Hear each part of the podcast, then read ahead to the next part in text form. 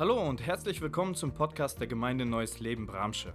Wir freuen uns, dass du eingeschaltet hast und wünschen dir, dass dich die folgende Predigt in deinem persönlichen Leben weiterbringt. Amen. Ja, ich habe eine kleine Frage mitgebracht, ganz zu Anfang. Gibt es Menschen hier, die gläubig an unseren Herrn Jesus Christus sind? Bitte einmal mit Handzeichen. Ja, das ist schon mal eine kleine Zahl im Gegensatz zu der Zahl, die hier sitzt. Das ist kein Problem.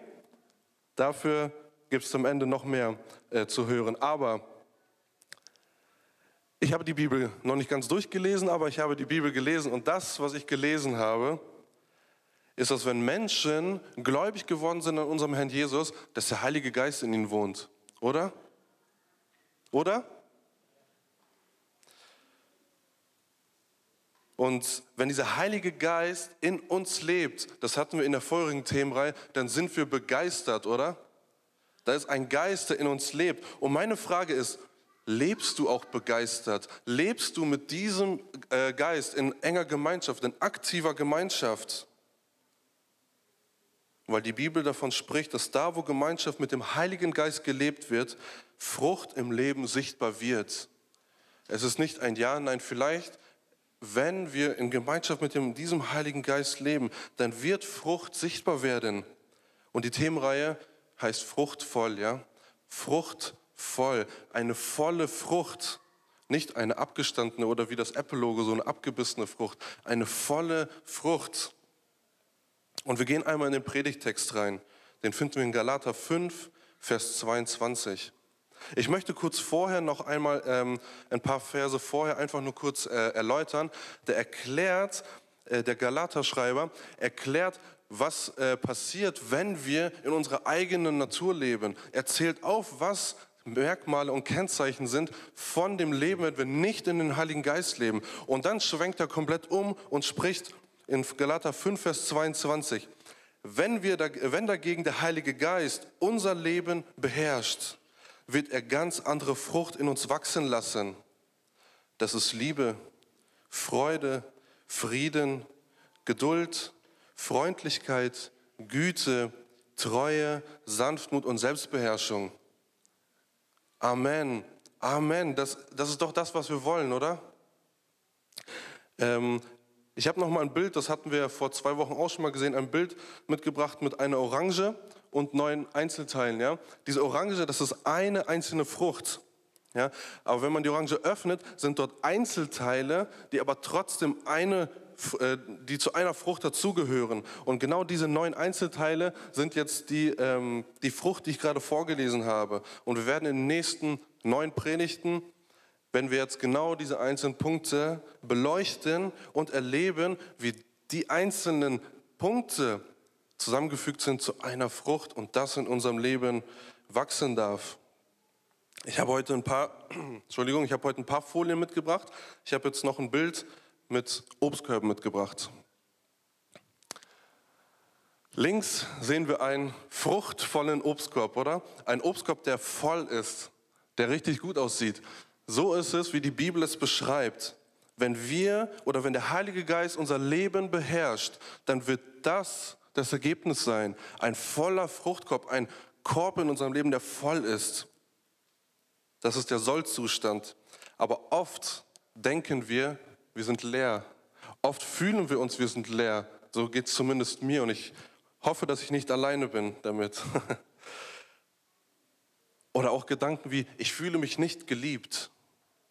Und genau darum geht es heute. Ja, wir bewegen uns heute um das Thema Liebe.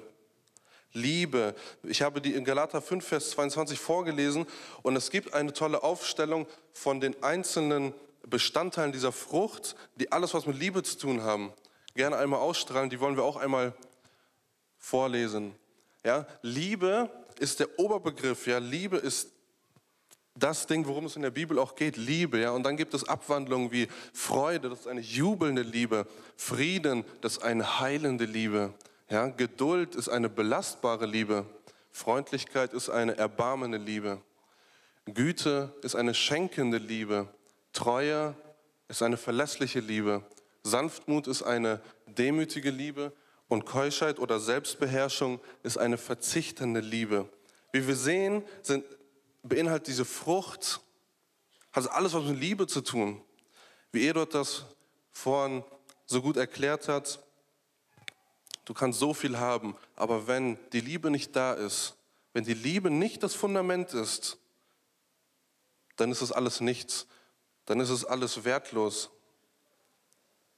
Ja, und wir gehen heute in drei Punkte hinein. Ich nehme euch mit zu dem ersten Punkt Schmetterlinge im Bauch. Wollen wir einmal beleuchten, was das bedeutet. Der zweite Punkt ist Stellung der Liebe und der Auftrag. Ja? Schmetterlinge im Bauch. Da müssen wir einmal zuerst das Wort Liebe beleuchten. Ja? Das Wort Liebe ist wohl das am meist falsch verstandene Wort, das es gibt. Ja? Das Wort Liebe gibt es in so vielen verschiedenen Kontexten. Durch unseren alltäglichen Gebrauch, wie wir dieses Wort Liebe benutzen, haben wir es ziemlich verwässert. Ja? Es ist eine Inflation an Liebe. Ich liebe meine Frau, ich liebe Pizza, ich liebe den Urlaub, ich liebe Eduards Schuhe, ich liebe auch dein Outfit. ja?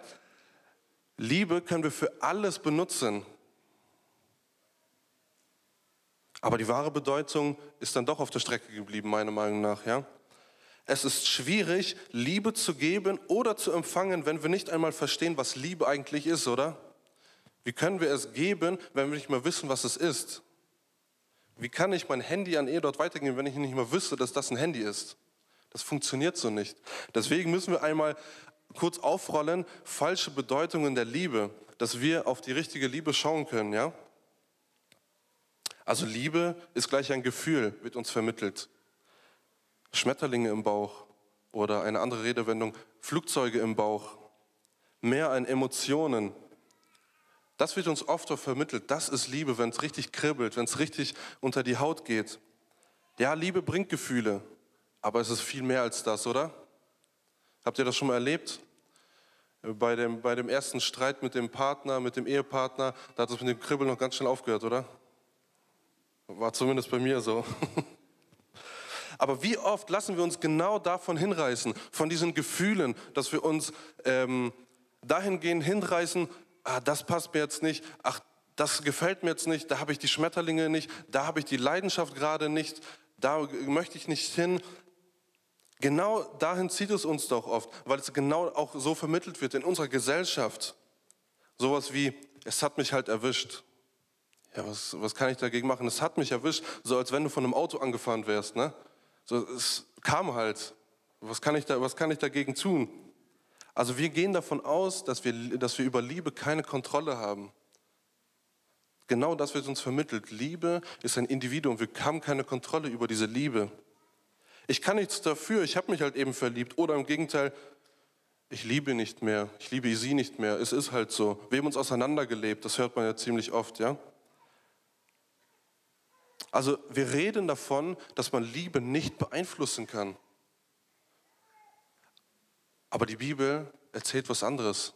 Die Bibel erklärt uns genau das Gegenteil. Jesus befiehlt uns, andere zu lieben. Und wenn Jesus uns befiehlt, andere zu lieben, heißt es ja, wir müssen uns entscheiden, andere zu lieben. Weil wenn Jesus uns befiehlt, ich soll eh dort lieben, aber ich mag ihn gar nicht, dann werde ich ihn auch nicht lieben, weil ich ihn nicht mag. Aber wenn ich aufgefordert bin, Edot zu lieben, kann ich mich entscheiden, ihn zu lieben, oder? Kolosser 3, Vers 14 in der Schlachter 2000 Übersetzung.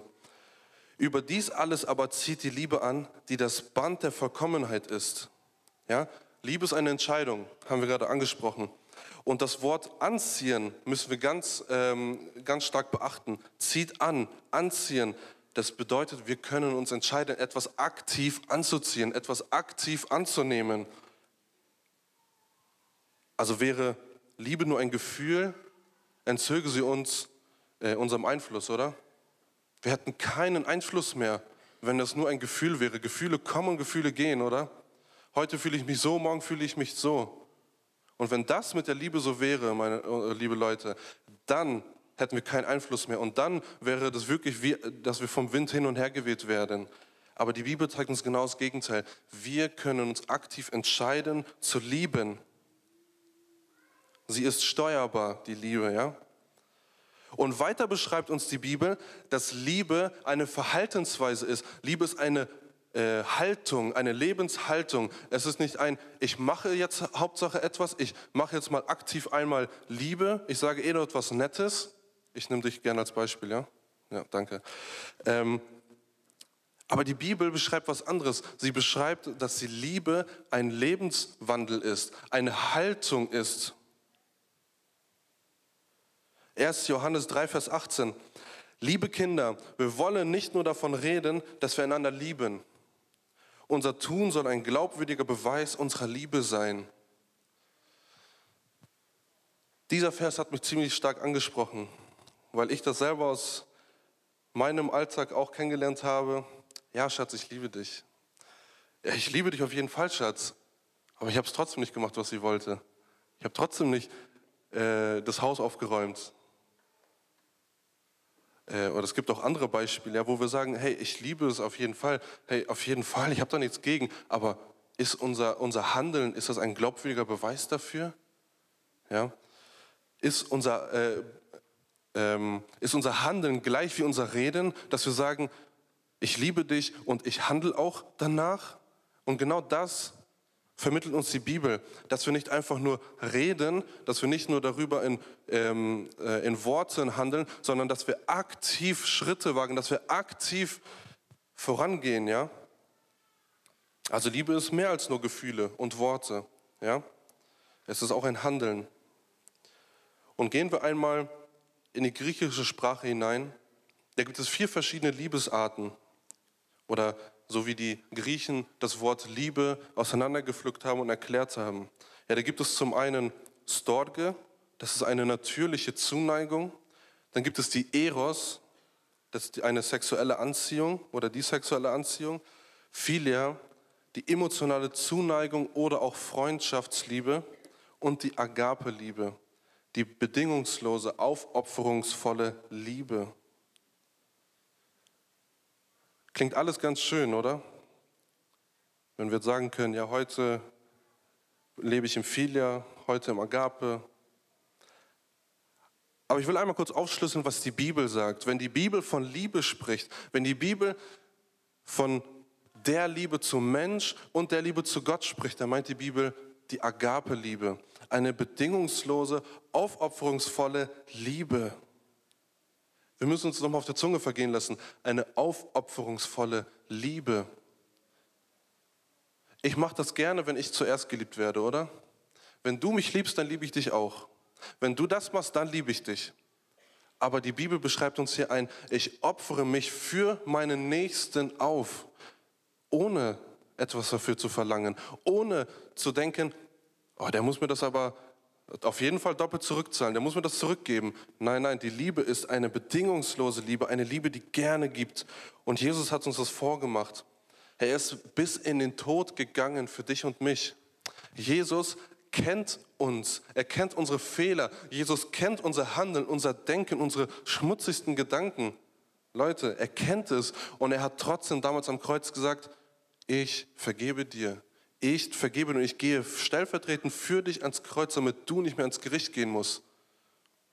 Die Bibel beschreibt es mit einem Vers, größere Liebe hat niemand als der, der sein Leben für seine Freunde gibt. Das ist unser Herr Jesus. Amen. Das ist unser Herr Jesus. Er hat die Liebe vorgelebt. Und ich habe jetzt eine schlechte Nachricht mitgebracht. Liebe bedeutet lieben auch Menschen, die wir nicht mögen. Auch Menschen, die wir nicht mögen, Leute. Es ist einfach, jemanden zu lieben, der mich mag, oder? Aber ist es auch so einfach, Menschen zu lieben, die ich überhaupt nicht mag, die ich überhaupt nicht ausstehen kann? Und da macht die Liebe in dem biblischen Kontext keinen Unterschied. Nehmen wir mal Jesus als Beispiel. Jesus hat geliebt, Jesus ist die Liebe, Jesus hat geliebt ohne Bedingung aber hat er immer warme Gefühle für die Pharisäer gehabt, wenn wir in den Text reingucken? War der immer so liebevoll, wie wir das nennen? War er das? Er hat sie richtig scharf äh, angegangen, er hat sie hinterfragt, er hat, das war nicht äh, liebevoll in unseren Augen. Ja? Die Bibel fordert uns auf zu lieben, aber wir müssen nicht immer ähm, ja, dieses, es ist mir das Wort entfallen, aber die, ein, ein Mögen, ein dieses warme Gefühle für jemanden haben, da ist ein Unterschied. Die Bibel meint ein Lieben, ein Hingeben. Die Bibel meint ein, ein Lieben, ein Aufopfern, ohne Bedingungen, ohne Unterschiede zu machen.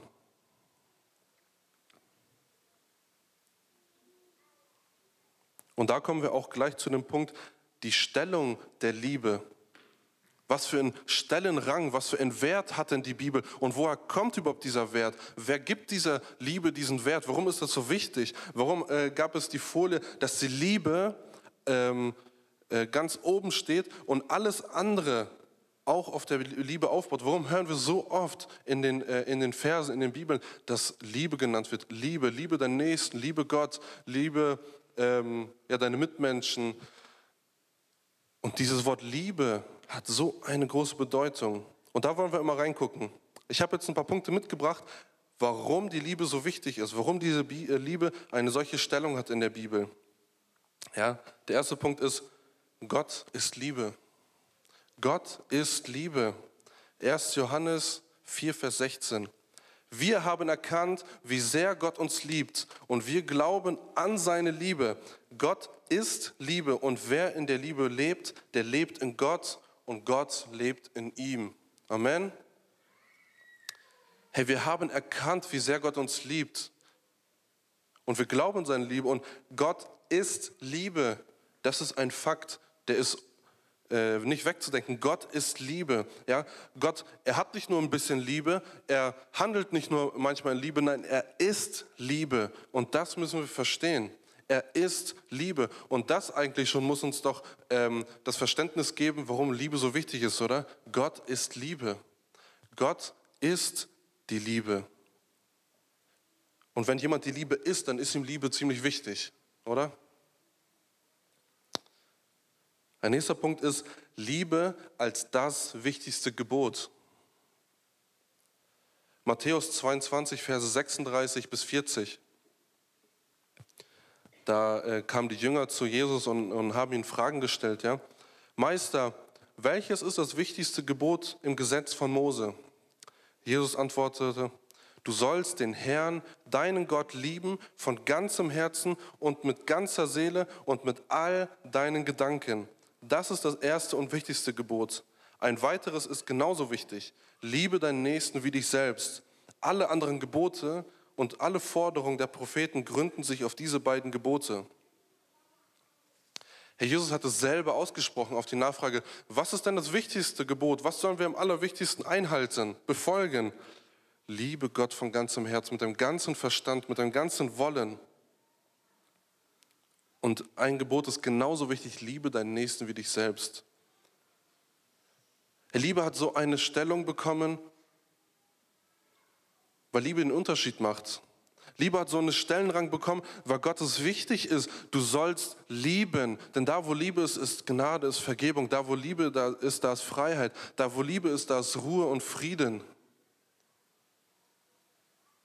Und das ist unser Gebot. Liebe deinen Herrn und deinen Gott mit ganzem Herzen und mit ganzem Verstand und mit ganzer Seele und liebe deinen Nächsten wie dich selbst. Und ein weiterer Punkt ist, Liebe steht über allem. Ja? 1 Timotheus 1, Vers 5. Das Ziel meiner Unterweisung ist, dass alle Christen von der Liebe erfüllt sind, die aus einem reinen Herzen kommt, aus einem guten Gewissen und aufrichtigen Glauben. Liebe steht über allem. Warum? Wir müssen uns mal vorstellen, Paulus, er hat sich bekehrt, er hat ja so eine Kehrtwende äh, hingelegt, der vom Christenverfolger wurde er zum äh, Missionar, wurde er zum Evangelisten. Ja? Er hat Menschen äh, von Jesus erzählt, er hat Gemeinde gegründet, er hat so viel gelehrt, er hat so viele, so eine riesen Bandbreite an Lehre gehabt, was er vermittelt hat, was er weitergegeben hat. Und doch schreibt er zu seinem ziemlich eng vertrauten Jünger, Timotheus, schreibt er, das Ziel meiner Lehre, das Ziel meiner Unterweisung ist, dass die Christen von der Liebe erfüllt sind. Nicht, dass sie zuerst alle Gebote äh, befolgen, nicht, dass sie zuerst dies oder jenes getan haben. Das Ziel ist, dass sie von der Liebe erfüllt werden. Ist das auch mein Ziel? Ist das auch dein Ziel, dass wir von dieser Liebe erfüllt werden? Weil Gott ist Liebe. Gott ist Liebe und er möchte uns erfüllen. Er möchte Teil sein mit uns, äh, von uns. Ein chinesischer Philosoph, Chu Li, glaube ich, spreche es richtig aus, Chu Li, er sagte, Liebe ist der Geist, der allen Dingen Leben verleiht. Ja? Er war kein Christ, aber er hat eines erkannt, dass Liebe der Geist ist, der allen Dingen Leben verleiht. Und wenn ich das jetzt äh, neben die Bibel lege, dann ist die Liebe Gott selbst, der uns Leben verleiht. Liebe äh, heißt gleichzeitig auch Leben. Ja? Ein Leben, das wir empfangen dürfen. Und ich habe jetzt auch einen Vergleich mitgebracht. Eduard, du hast einen super tollen Vergleich gehabt. Ich habe genau dasselbe mitgebracht. Kein Problem. Ähm, ich habe das nur noch mal ein bisschen anders beleuchtet. Ja? Wenn wir diese Summe nehmen, das ist eine Geldsumme. Ich weiß auch nicht, was das für eine Zahl ist. Keine Ahnung. Wenn jemand äh, das weiß, kann er mir das gerne im Nachhinein sagen. Aber ich weiß, dass wir alle zusammen diese Summe niemals oder wahrscheinlich nie äh, verdienen werden. Und die ganzen Nullen sind Gaben, Fähigkeiten, Talente, gute Eigenschaften. Ja? Haben wir, wir haben so viel, wir sind reich gesegnet damit. Und dann sehen wir, äh, sehen wir da weiter ins Auge und erkennen, okay, ich kann doch vielleicht nicht alles gut. Ich bin doch in allem nicht gut. Ja gut, dann streichen wir halt ein paar Nullen. Ja, nehmen wir ein paar Nullen hinten weg. Kein Problem, ich habe immer noch genug. Das reicht dicke. Aber wenn die Eins vorne fehlt, dann habe ich plötzlich nichts, dann habe ich nur noch Nullen. Dann habe ich gar keinen Wert mehr. Und genau das ist die Liebe. Genau das ist die Liebe. Wir können alles tun, alles machen, alles äh, weitergeben ohne Ende. Das können gute Taten sein. Wir können uns gegenseitig loben, hey, das hast du gut gemacht, das war Hammer. Aber wenn die Eins vorne nicht steht, wenn die Liebe nicht da ist für den Menschen und für Gott, dann ist das alles wertlos. Ja, es tut mir leid, dass ich so scharf mit dir sein muss. Aber wenn die Liebe nicht der Ansporn ist, wenn die Liebe nicht das ist, was den Unterschied macht, dann ist das alles wertlos. Ich sage jetzt nicht, hör auf, etwas zu tun, sondern ich sage, mach es mit Liebe. Mach es mit Liebe. Lass dich erfüllen von der Liebe und mach es mit Liebe. Das Wichtigste, das Wichtigste ist aber die Liebe. Sie ist das Band, das uns alle in vollkommener Einheit verbindet. Und wir haben jetzt erkannt, dass die Liebe einen Stellenwert äh, bei Gott hat, der ziemlich hoch ist. Er ist ich würde sagen, mit das Wichtigste, was, äh, was Gott äh, festgesetzt hat, weil Gott die Liebe ist. Weil Gott das als wichtigstes Gebot ausgerufen hat. Hey, liebe Gott von, mit ganzem Herz, mit ganzer Seele und deinen Nächsten genauso. Und Liebe steht über allem. Wir brauchen die Liebe. Wir brauchen die Liebe, denn die gibt, macht den Unterschied. Sie gibt dem Ganzen auch einen Wert. Und jetzt gehen wir dahin, dass wir erkennen müssen, was ist denn unser Auftrag dahinter? Was ist denn der Auftrag der Liebe? Und hier müssen wir noch einmal kurz was festhalten. Die Bibel hat uns keine Option gestellt. Galater 5, Vers 22. Und wenn wir uns vom Heiligen Geist beherrschen lassen, dann werden diese Früchte sich entwickeln. Es ist keine Option. Es ist eine Schlussfolgerung, es ist ein Ergebnis von einem Leben, von einem Wandel mit dem Heiligen Geist in Gemeinschaft. Wir können uns das nicht aussuchen. Nein, ich möchte heute weniger lieben. Nein, es reicht schon. Ich habe äh, das Maß schon voll. Es gibt keine Option. Wenn du gläubig geworden bist an Jesus Christus, aktiv in äh, Gemeinschaft mit dem Heiligen Geist lebst, dann ist es keine Option, sondern es ist ähm, ein Muss. Es ist ein Ziel, dass du in dieser Liebe wächst. Ja? Und das kannst du nicht alleine. Das kannst du nicht allein. Du kannst aus dir heraus diese Agape, bedingungslose Aufopferungsliebe nicht selber entwickeln. Das geht und funktioniert nur in Gemeinschaft mit dem Heiligen Geist. Auch oft entgegen meiner Gefühle. Ich fühle mich heute nicht danach, ich möchte es nicht. Auch wenn ich mich nicht danach fühle, soll und darf ich lieben. Ja? Und äh, ich habe noch mal ein Bild mitgebracht aus der Bibel, das hat Jesus zur Veranschaulichung, zur Verdeutlichung noch einmal ähm, den, den Menschen äh, erzählt und das finden wir in Johannes Vers 15. Die meisten werden es kennen. Ja? Johannes Vers 15 ab dem Vers 4. Bleibt in mir und ich werde in euch bleiben. Denn eine Rebe kann keine Frucht tragen, wenn sie vom Weinstock abgetrennt wird. Und auch ihr könnt nicht, wenn ihr von mir getrennt seid, Frucht hervorbringen. Ich bin der Weinstock, ihr seid die Reben. Wer in mir bleibt und ich in ihm, wird viel Frucht bringen, denn getrennt von mir könnt ihr nichts tun. Was ist das für eine ganz klare Botschaft, die Jesus da vermittelt? Wir sollen in Jesus bleiben. Ohne Jesus können wir keine Frucht bringen. Ja, wir hören die Predigtreihe fruchtvoll. Wir wollen fruchtvolles Leben äh, leben. Wir wollen ein, äh, in der Frucht wachsen. Aber das funktioniert nicht ohne Jesus. Das funktioniert nicht ohne den Heiligen Geist. Wir müssen an diesem Weinstock angedockt bleiben. Wir müssen verbunden bleiben mit dem Weinstock, weil dann empfangen wir all das, damit die Frucht Wachstum erleben darf. Viel Frucht bringen. Viel Frucht bringen ist auch nicht ein Ja, Nein, vielleicht, sondern es ist auch ein logisches Ergebnis aus der Gemeinschaft heraus, dass Frucht entstehen wird. Und sobald wir uns abtrennen, sobald wir uns entfernen wieder und sagen, ich kann das äh, selber, ich mache es auf eigene Faust, dann passiert genau das, dass die Frucht nicht wachsen wird.